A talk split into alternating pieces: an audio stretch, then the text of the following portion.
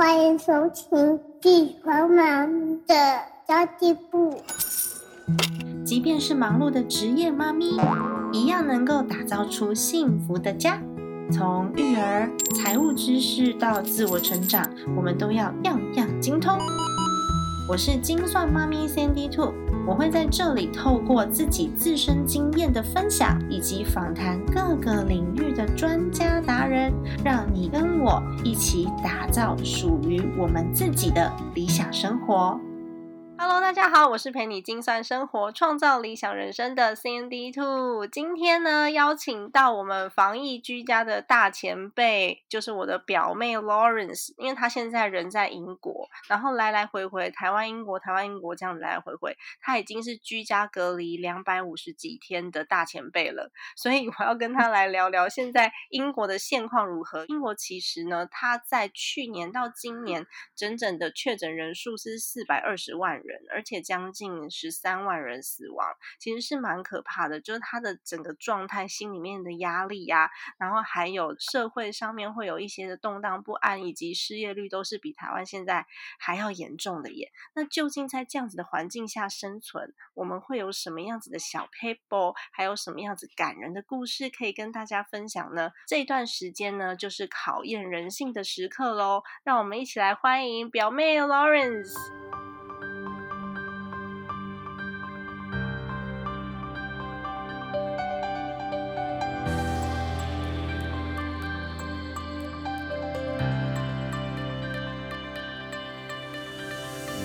Hello，大家好，我是 Lawrence，目前就是在英国工作。对你又因为工作又再回去英国了，之前有回台湾一阵子吗？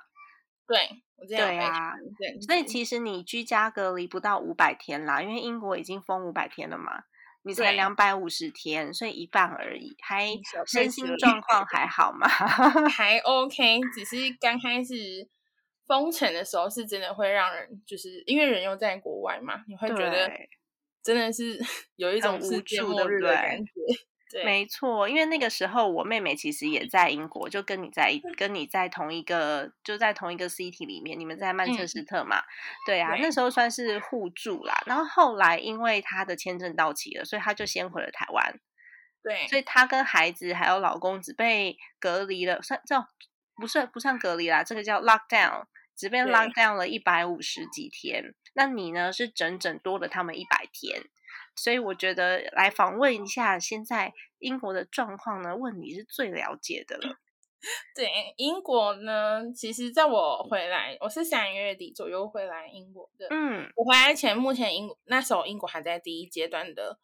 解封状态，英国不是就三次解封，然后又三度封城吗？对，三次解封，三度封城，然后到我回来之后又是第一次解封。那时候是已经大家开始就是所谓疫疫苗已经开始施打，嗯，广为施打的状况，所以他觉得说，哎，可以开始就是逐步解封。所以英国这次逐步解封大概是分三到四次左右，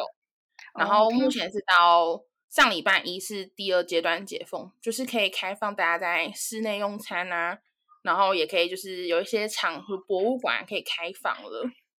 哦，听说是因为现在的疫苗施打率已经超过百分之五十，覆盖率是百分之五十三左右，所以现在好像就是确诊的人数是急速的在下降，才会让英国政府这次大胆的，就是再次的解封。对他们就是这样子，有那个疫苗金钟罩护体的感觉。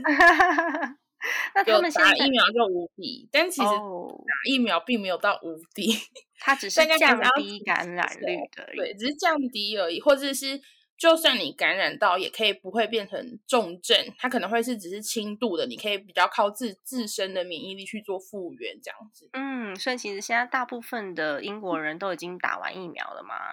嗯，目前还没有大部分，目前是打到三十五岁以上。哦，三十五岁以上哦，那这样子我有被保护到，因为我是三十五岁以上。对呀，那他们在施打疫苗也是从就是高风险族群开始，然后一直往往下施打，现在到三十五岁以上，然后再继续往下施打嘛？对，没错，他们也是以医护人员跟就是你是比如说有重症或是必须要急需的，先优先打，之后才开始从。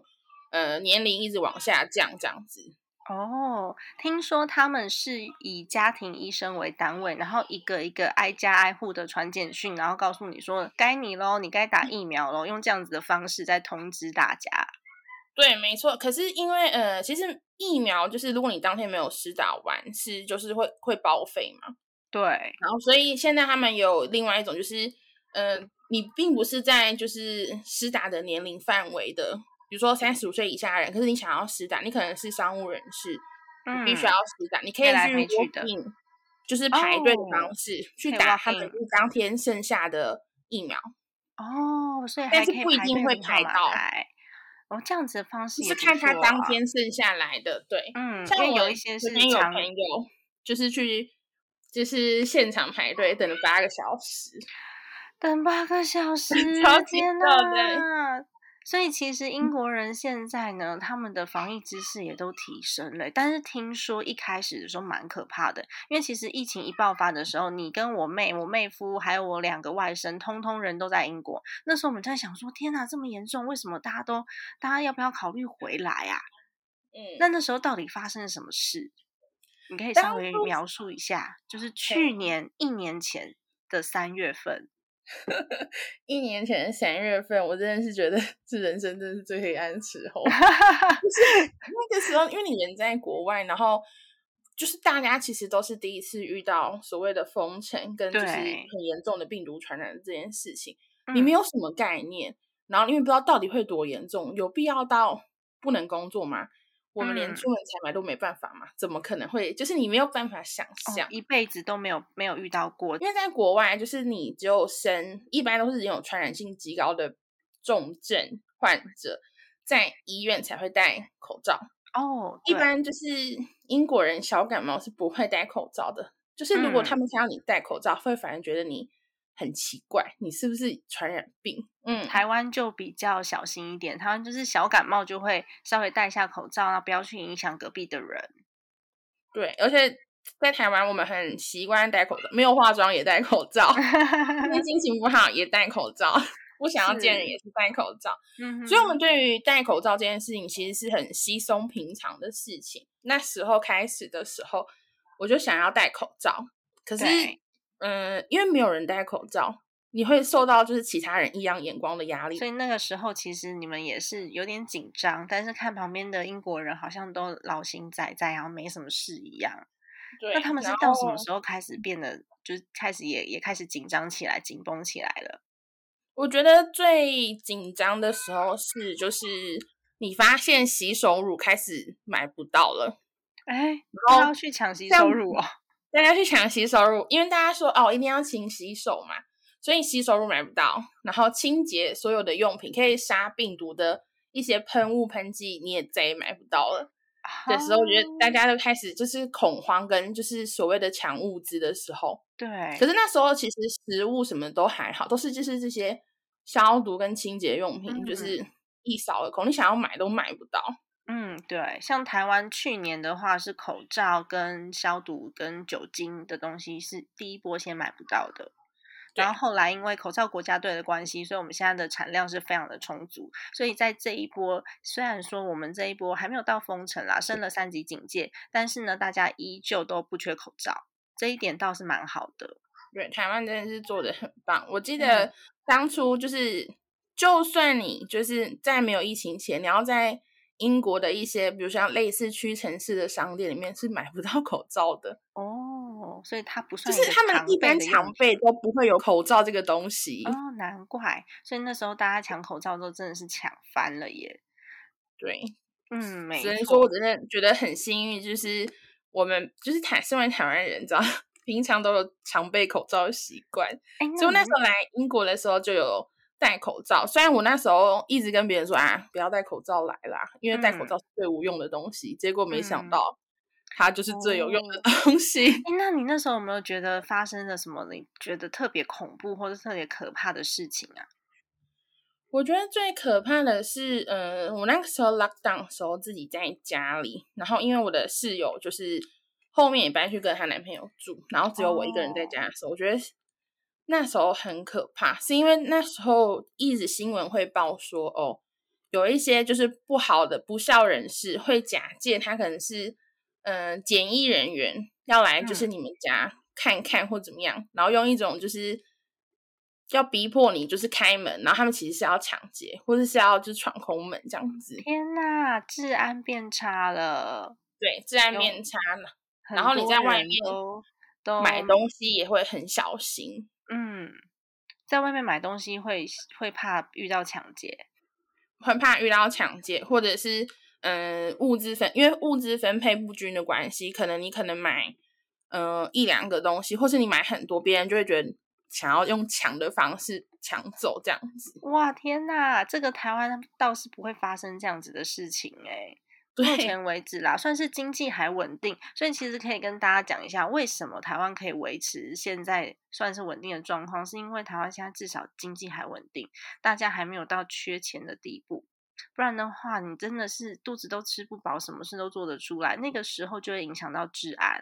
很恐，这很恐慌的时候。但是我记得英国政府好像也有补贴失业老公，不是吗？哦，对，英国政府到后面发现啊，经济这样下去真的是会崩盘，因为你知道一 lock down 的时候开始就是公司不能去，然后他就会限制你不能外出嘛，只能待在家里。那相对于如果你是要在现场工作的一些就是工作人员，他就是没办法工作，比如说一些工读生或是餐厅没有办法工作情况下，他们就没有钱，没有钱就会去抢劫，所以他们就是政府就有一个方案是，就是会有。企业可以去申请，就是百分之八十趴的补助留职停薪这件事情。哦，八十很多哎，但它是会逐渐的，就是去递减，然后当然还是要相对于符合一些条件。但是我觉得这个很好，是当时候算是有控制住，就是 犯罪率没有要飙高这样子。哦，对，犯罪率飙高，这可能就是真的就是完全失控了。才会导致，就大家开始做出一些奇奇怪怪的事情来，所以那时候应该觉得心里面 压力超大的，因为其实我有听我妹讲，她说那个时候去买东西是排队，然后呃算人头的。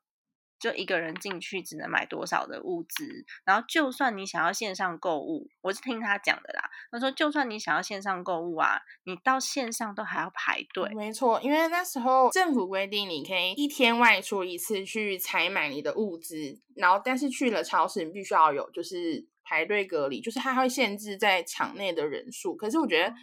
这件事情其实蛮 tricky 的。就是他，你在外面排队的时候，他会限制你人数。可是你一旦进去之后，你就是可以随便逛。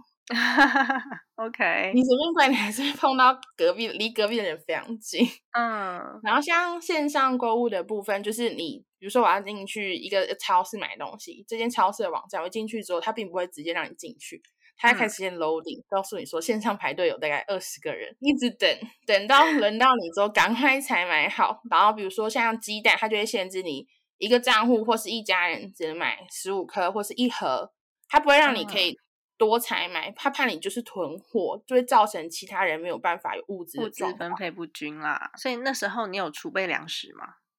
我那时候储备了很多泡面，大家都是先抢泡面呢。对啊，其实台湾现在也是线上购物跟超市先缺的都是面条，但我其实不担心台湾会缺物资啦。我觉得台湾的内需还是还是蛮坚强的。所以物资的话，我是不担心。然后口罩跟防疫用品，因为已经我们已经储备了比人家多一年的能量了，我们算是晚一年才爆发这些事件，所以其实所有的东西战备用品通通都足够。我觉得现在还算是稳，还算是稳定。因为我妹现在人在台湾嘛，她那时候在英国最严重的时候。他人在英国，那现在在台湾开始变严重的时候，他人在台湾。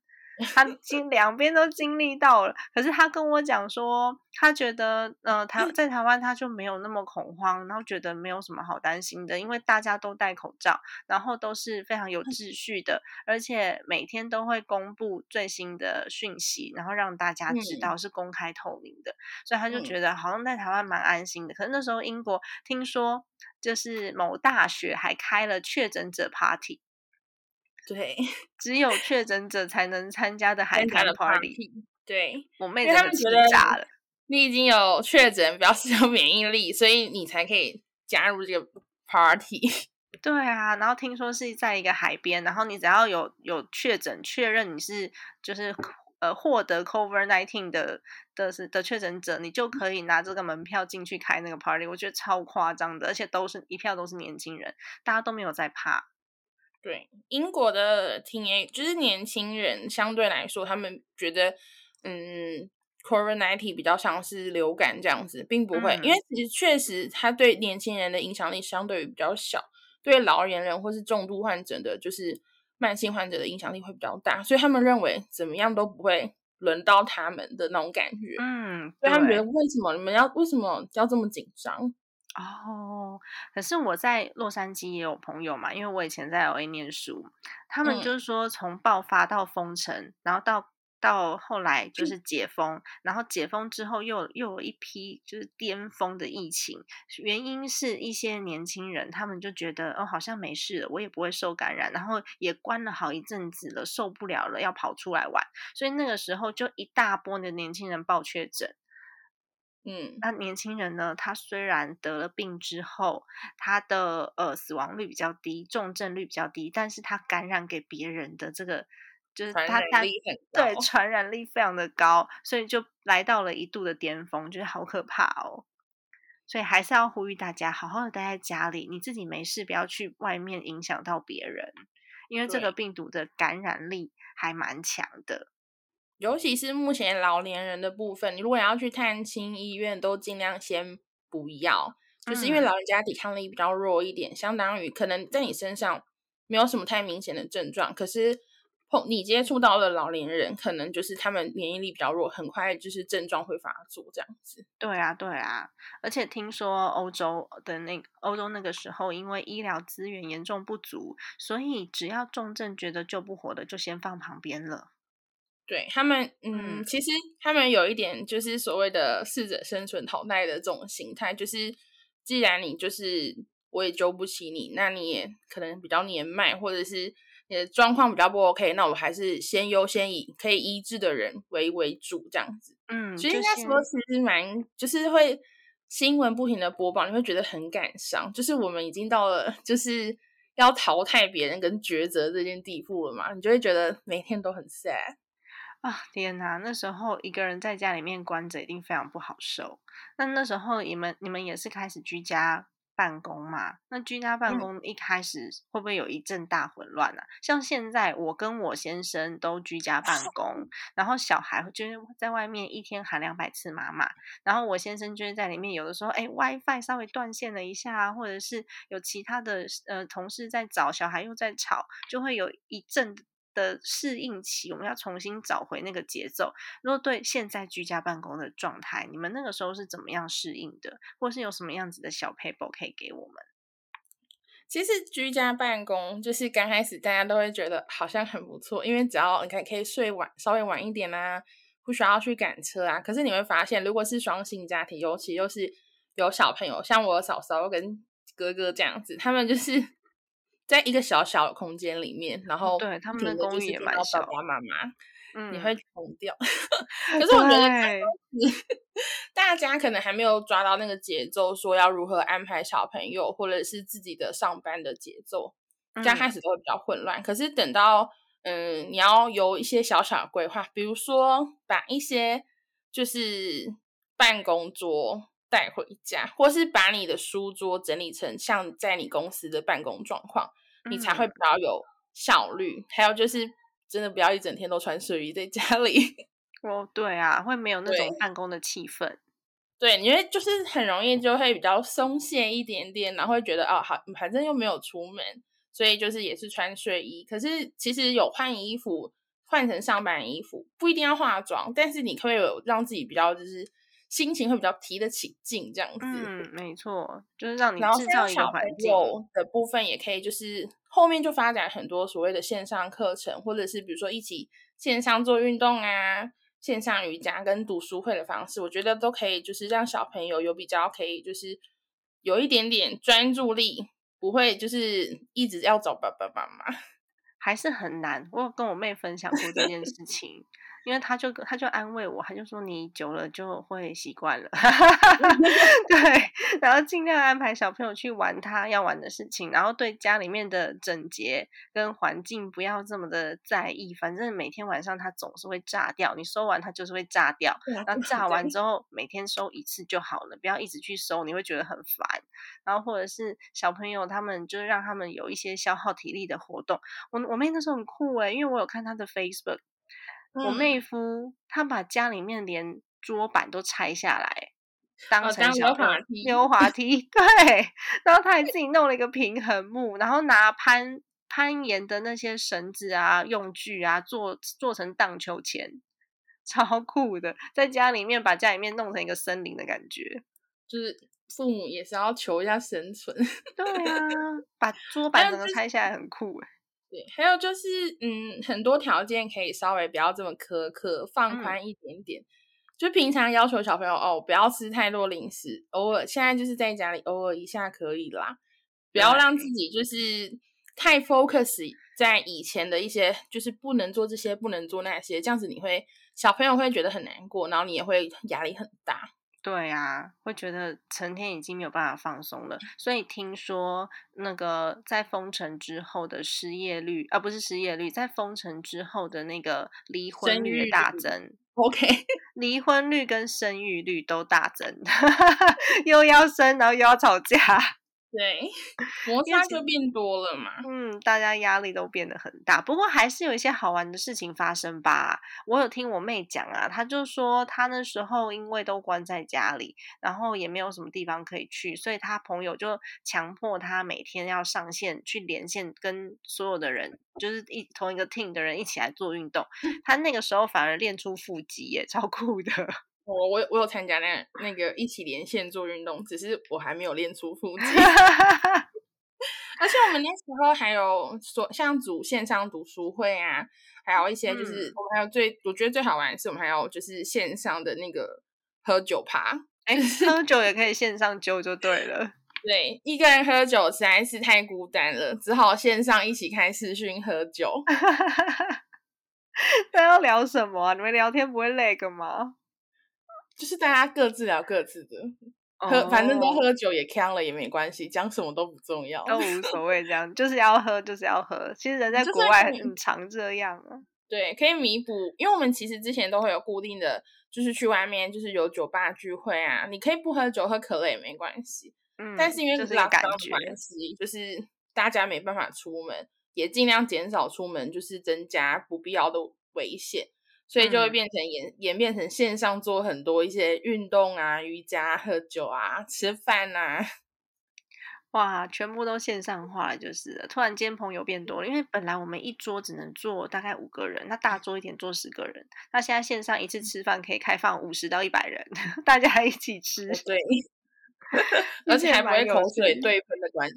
对呀，哇天哪！其实现在疫情的关系，然后我们每每天都在公布这个确诊人数，的确是蛮紧张的耶。那大家就会想说啊，以前都是去朋友那边喝茶，现在呢，就是只能自己跟自己对着一个荧幕来喝茶。其实改变了很多人的生活方式跟生活样态。不过我们也才一个礼拜而已，你们已经封了五百天了。有点可怕，所以如果五 百天都是这样的话，在身心灵上面，其实我们也需要让自己去好好思考如何提升，像脾气要变好啊，或者是你要给自己一点放松的时间啊之类的。像这个部分呢，你有什么样子的建议可以给大家？因为我们大家都是第一次遇到这件事情，焦虑跟害怕都是难免，也是必然的。最重要的是在这些。情绪过后，我们要怎么样比较平静的，或是泰然的去面对这件事情？就是它既然已经发生了，我们就是只能想办法去解决它。那当然就是，嗯，像我们之前就会有读书会，就比较然后偏身心灵的部分，然后就是也会有所谓的就是线上的心理老心理辅导老师，嗯，就是你你们可以就是大家可以上网搜寻一下，然后他们会就是因为。嗯，lockdown 的关系，大家都会有些人会很忧郁，而且尤其英国又就是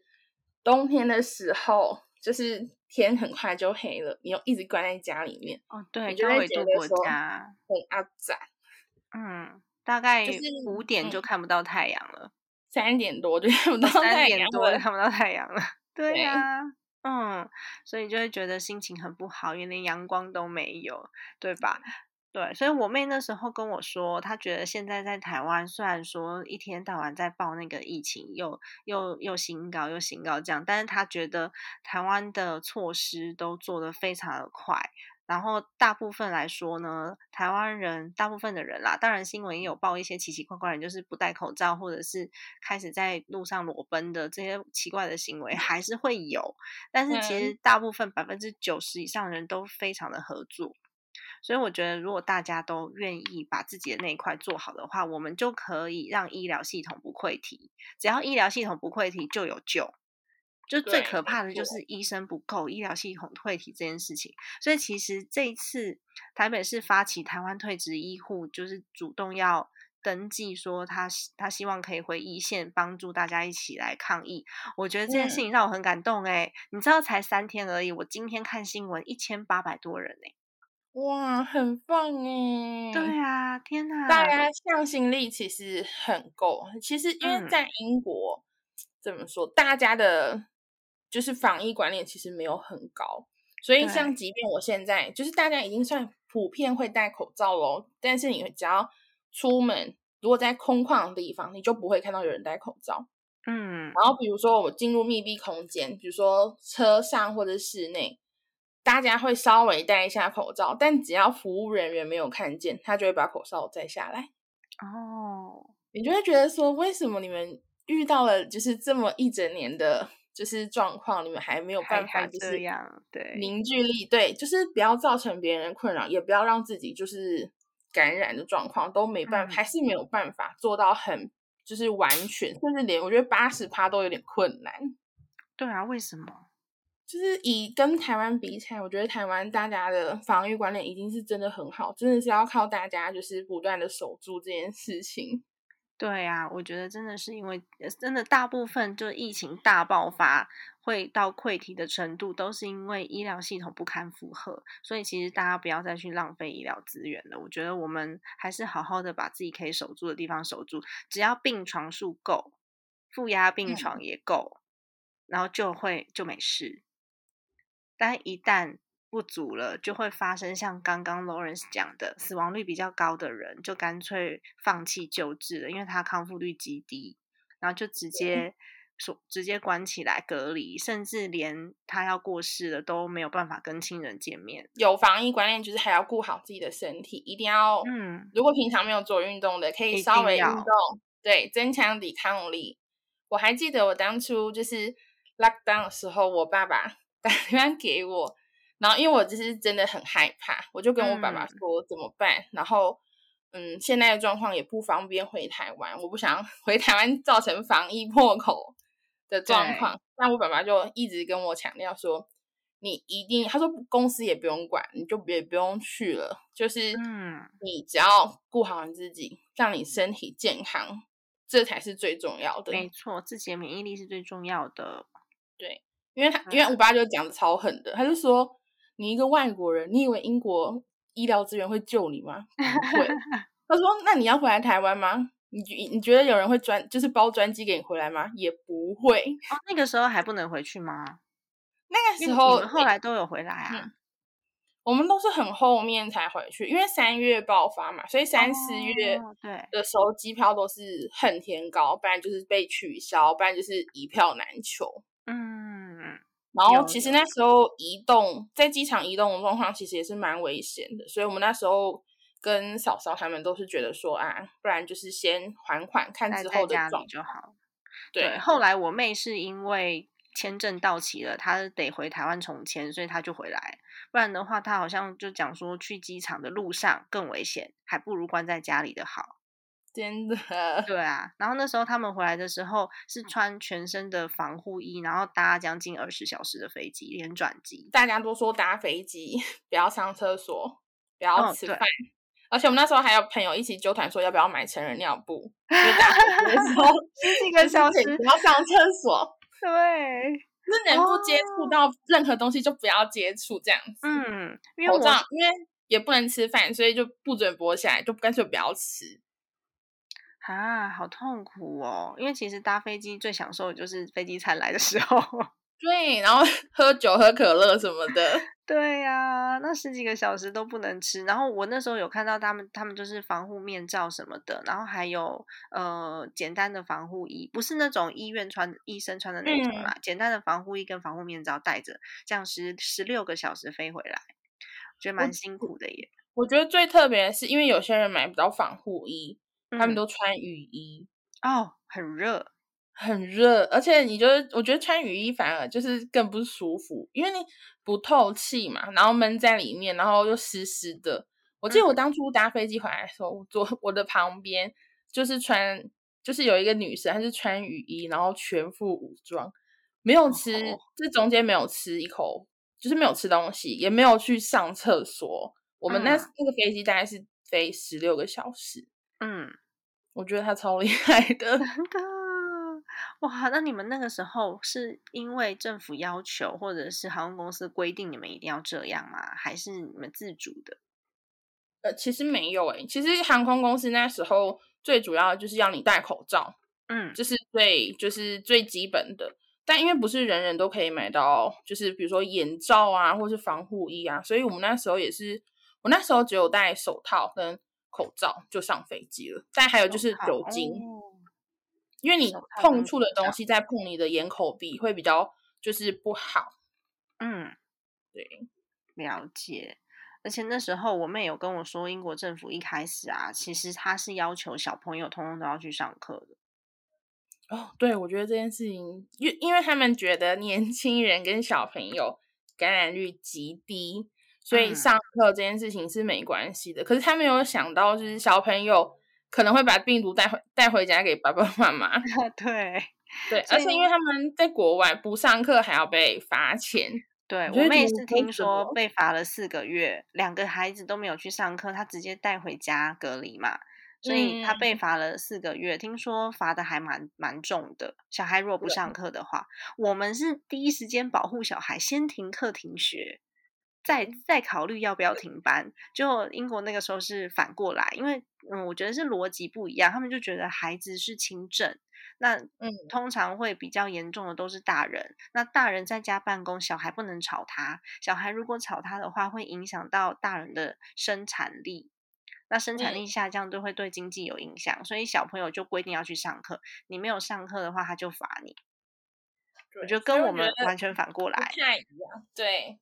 对啊，然后那时候我妹就说啊，不行不行，她觉得这样子罚下去也不是办法，然后再加上刚好签证到期，所以就就现在就回来了。那去年回来到现在应该一年了吧，在家里面就是小朋友体力过剩，无处发泄，然后又无止境的家事，洗碗、煮饭、洗碗、煮饭，然后还有很多很多的声音的妈妈妈妈，两个小孩他打我。他拉我什么的，哇天哪，这真的会疯掉哎！所以排解自己的心里面真的是蛮重要的一件事情哦。然后我觉得还有一件事蛮有趣的，像我朋友现在在线上发起那个呃一个 Facebook 社团，我忘记名字叫什么了，反正就跟疫情有相关的，就是一起煮哦，一起煮饭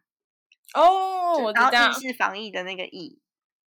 然后大家每天都在上面 PO 说今天吃什么，明天吃什么。因为其实现在外面很多地方都餐饮都没有营业了，然后呃，我们要出去外面买东西，又觉得每天都出去买风险比较高，就会买一大堆食材回来自己煮。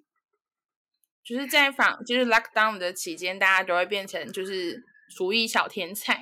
先 厨艺小天才吗？所以就会研发各式各样不同好吃的研发各式各样的料理啊。然后我觉得其实有时候做料理这件事情也可以就是舒压一下大家的情绪，嗯，不要让自己这么紧绷。有一件事情就是可以去呃创造跟就是变出美味的食物，其实就是大家也可以尝试看看。然后所以那时候我妹也带着两个小朋友一起做料理。然后他们两个后来呢，一个那时候一个是三岁，一个五岁，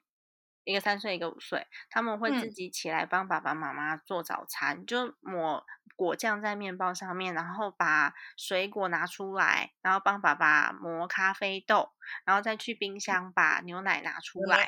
对，然后还有那个是很 cereal，嗯，对，不会要用碰到火或很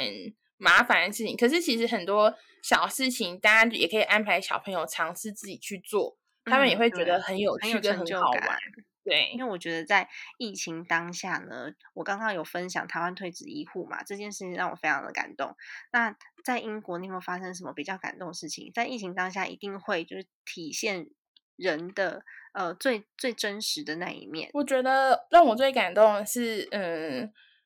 当时 lockdown 的时候，因为呃很多或者是学生，或者是甚至是一单独的工作者，不像有一些是家庭的状况，其实大家。会觉得很失落，然后甚至是有就是才买不到食材的状况。然后我们那时候就是有一些朋友跟就是大家的凝聚力很快就会起来，就是组成就类似像自自救会这样子。对，尤其是台湾人在国外，就大家都是无依无靠的。对，我觉得台湾人很棒，真的很棒。就是大家可以互相帮忙，或者是说，哎，我今天就是从这边买菜，我可以多买一点。那有没有人需要物资？那我可以亲自帮忙去送，你就会觉得很感动。因为，嗯，在这种严峻的时刻，大家都人人自危的时候，大家却还愿意，就是他有能力，他愿意付出多一点点，就是他其实可以不需要。但是他愿意的时候，你就会觉得这这份就是那个心意是很得来不易的，真的耶！我妹都说那个时候啊，嗯，连外送都很可怕。她说外送人员 都不戴口罩，然后他们也不避讳，就把东西碰，然后丢进你的家门，就踩进来这样子。所以他会觉得，我不知道那个外送人员的口沫啊有没有喷到。包裹上，所以他都会先把包裹喷喷喷喷，然后喷的很湿，然后放包裹地板，他也会重新再拖过一次。然后最还可以静，要食物要静置。静置什么意思？就是你喷完之后不要马上拿哦，要让它比如说静置五到十分钟，甚至二十分钟，让那个消毒真的可以完全的杀死病菌之后，我们才会做清理呀，然后把食材 冰到冰箱等等的状况。哦，原来还有这样子的小 paper，我们都是拿进来之后，就是酒精稍微喷一喷，然后就直接打开了。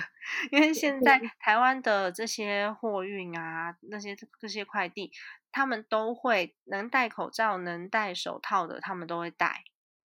所以我觉得还相对来说是防疫观念是有的，而且比较安全。然后现在还有一些快递，他们甚至就直接用拍照的，他们也不用你签名了，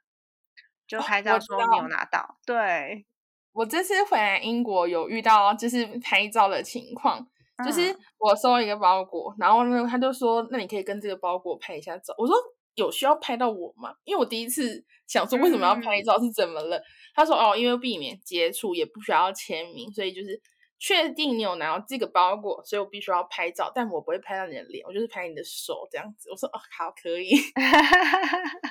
他不然的话，每天都要化妆，就是等那个快递来的时候要拍照，对，照片不能外流，要穿很漂亮。没有啦，这是开玩笑的后话了。对呀，今天其实还蛮开心，可以约到 Lawrence 来做这一集小小的访问。其实我们访问的内容呢，我觉得这一集我就是倾向让大家轻轻松松的去了解，说他台湾。现在的防疫呢，其实速度还算蛮快的。我们唯一比较落后就是我们的疫苗施打率，所以其实，在疫苗施打率上面、接种率上面，嗯，还是比较让人堪忧的地方。因为要回到零确诊，的确是有一些困难，因为很多那种就是无症状的感染者，像年轻人嘛，就无症状，但是他有带源的这些感染者。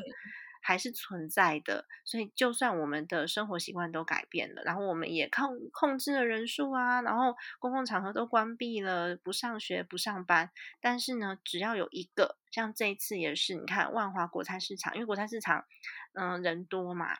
一个就传到全台湾了，是蛮可怕的。就是为什么我说国菜市场，是因为那个地方是人口密集的地方，所以以它为例，那只要一个就会很可怕，所以还是要靠。疫苗接种啦，就是希望我们之后可以有更多的疫苗，然后台湾可以拿得到。嗯，我觉得，呃，英国有一个地方做的还不错，就是其实刚开始英国疫苗普及率就是其实很低，就是也没有疫苗研发的时候，所以可是那时候的政策是要你待在家里，强迫你待在家里，就是不让你出门。我觉得这件事情是减少就是传染以及就是人对人之间就是急速的密集传染的一个最好的方式，就是请大家要待在家里，不要想说啊，我去跟朋友约个会或怎么样，就是你们会就是接触的人多了，那你的风险就越高。对啊，对啊，然后还有一点要提醒大家，就是不要互相指责来指责去，因为现在我们的敌人就是 Covid nineteen 的新冠病毒。然后大家如果把心思都放在说哦口水战上面，其实一点意义都没有，因为我们不要做没有帮助的事情。真的，嗯。对啊，你看台湾已经比人家晚一年才发生这些危机，所以我们有更多前就是前辈们，像 Lawrence 在英国嘛，然后我朋友在美国，也有也有朋友在西班牙、德国，我们有这么多可以借鉴的地方、借鉴的国家可以来做参考，相信我们会很快的去度过这个疫情的难关。希望大家等下就是要先放宽心，然后不要就是躲在 键盘底下，就是去有。不停的谩骂，还我觉得还有一点就是，嗯，新闻上面的，嗯，资讯大家一定要就是拿到正确的资讯，而不是道听途说，然后再以讹传讹，造成就是其他人的恐慌。对呀，就是假消息嘛，有很多是假的消息，然后传来传去，然后有一些偏方传来传去，然后什么什么，请多多 分享这个，请多多分享，救人救命什么这一种，真的是。真的是建议大家直接删 掉，就不要转发。对，不然的话，我们如果太多的假消息散布的话，就没有办法让最真实的状态去呈现在大家面前的。今天很开心，可以可以可以访问到 Lawrence，我们那个对 呀，希望大家都是可以在台湾好好的一起守护。对，因为我现在我我我其实前。前几天我有赖我美国的同学，因为以前在洛杉矶念书嘛，我有赖我美国的同学，他就说他们现在应该也是因为疫苗普及率高，所以大部分人又有恃无恐，开始不戴口罩。他现在觉得有点可怕，因为也是跟你的说法一样，也是因为嗯，大家不戴口罩，觉得自己无敌了，但是它只是疫苗会变种，它只是降低你的感染率跟。你得病的时候比比较不会这么的严重，就是受到感染的时候比较不会这么严重而已，并不是完全的免疫哦。该做好的防护，勤洗手、戴口罩还是要做好，真的。然后。关关关起来，把自己关起来。然后像我觉得像疫情爆发一年多，然后你也被关了两百五十几天了，然后现在还是很乐观、很开心。然后我觉得疫情的当下，大家会找到不同的生活方式。然后呢，很多人是因为疫情刚开始，有一些行业。嗯，可能是做业务的啦，或者是像我自己也是讲座课程取消，然后我也是赔了一些场地费，然后学费又要退费，就会影响到一些生活上面的经济。但是这个时候呢，也会有很多的新兴行业跟新兴的机会出现，大家不妨呢去好好的去看看其他国家这个时候他们发生了什么事，然后有我们可以做的事情，让可以让我们稳定家里面的经济，然后稳定自己的心情，这才是最重要的哦。对，希望大家就是，嗯，有空也可以就是看一些线上课程，在这个严峻的时，只能待在家里的时刻，可以好好的，比如说充实自己啊，或是学一些你平常很想要做，可是。一直因为就是工作很忙，没有办法做的事情，我觉得也是很好的哦。例如说弹古筝之类的嘛，泡茶，泡茶，享受一下生活，然后把每天都当成最后一天来过。哎，不要把每天都当成最后一天来过，就大家就狂吃零食，然后就解封的时候就变成一个大胖子，这样好像也不太好哦。要平衡生活好吗？对，还想要还是要运动健康。对呀，然后因为 Cindy 叔知道大家现在都在超市里面比较难买到物资，所以我跟我一个澳洲的好朋友，他是在澳洲那边生产橄榄油的，然后我有跟他。稍微联络了一下，然后问他说可不可以有一些物资是供给给我这边的听众朋友的，所以他就提供了特级出榨的橄榄油，然后让 C N Two 可以在这边做团购。我会把链接放在下面啦，如果大家有缺的话。对啊，因为我觉得居家防疫，尤其是我们有小孩的，食安要顾啊。不然的话，小孩油也要选的是好的油，真的，不然小朋友在家里面都是随便吃吃。我们家一直都是用橄榄油啦，因为这个这个厂商呢，其实是我自己的好朋友，然后我们家叫他的油都是六支六支这样叫，一箱一箱，因为其实煮的很快。然后它的橄榄油呢，因为是第一道。的那个冷压初榨橄榄油，所以它其实可以拿来炒菜，到两百度都可以。所以我这次就问他说：“哎，你可不可以给我一个团购优惠？”它其实在 PC Home 啊、Momo 啊，在各大的这个网购平台都有，但是目前呢，他给我的价钱是最漂亮。嗯，希望大家赶快把油订起来，就是要好的防疫状况，就要使用好的食物以及好的油，让自己的身心状况都变好啦。对啊，因为我其实也不是那种团购类型的 podcaster，我在我只我总共到现在我已经一百多集了，我做过的团购也只有两次，一次是西班牙的，就是呃盐巴跟橄榄油，然后那个时候是风味橄榄油，母亲节档期，跟我另外一个好朋友 Carol，然后一次就是这个朋友，那这个朋友是我自己主动去找他的，我就问他说，哎，大家都买不到东西，你那边还有没有货？对啊，就跟他要了一些。如果大家有需求的话，我会把 link 放在我的那个呃资讯栏。给大家做参考哦。好的，那么如果你觉得今天的内容还不错的话呢，欢迎你到 Podcast 的平台去帮我按五颗星，五星好评。因为你的五星好评可以帮助这个节目呢被推播到排行榜上面，被更多人看见哦。因为现在其实呢，在家防疫高峰期，Podcaster 每一个人都风风火火的，每天都在更新，因为都在家里呀。但是其实 Cindy Two 有小孩，所以我其实没有办法每天做到日更，但是我还是会希望可以提供一些最新的消息，然后尤其是在防疫的宣导上面呢，还有我们在居家，现在我们可以做些什么，然后在我们疫情过后，就是后疫情时代，我们该如何让自己的经济能力提升，财务架构更稳固，这方面我觉得还是我很愿意去分享我自己的。呃，我自己的心得或是我自己的看法的。好的，家庭理财就是为了让生活无虞。分享这期节目，让更多的朋友透过空中打造属于我们幸福的家。我们下一集再见喽！谢谢 Lawrence，拜拜拜拜。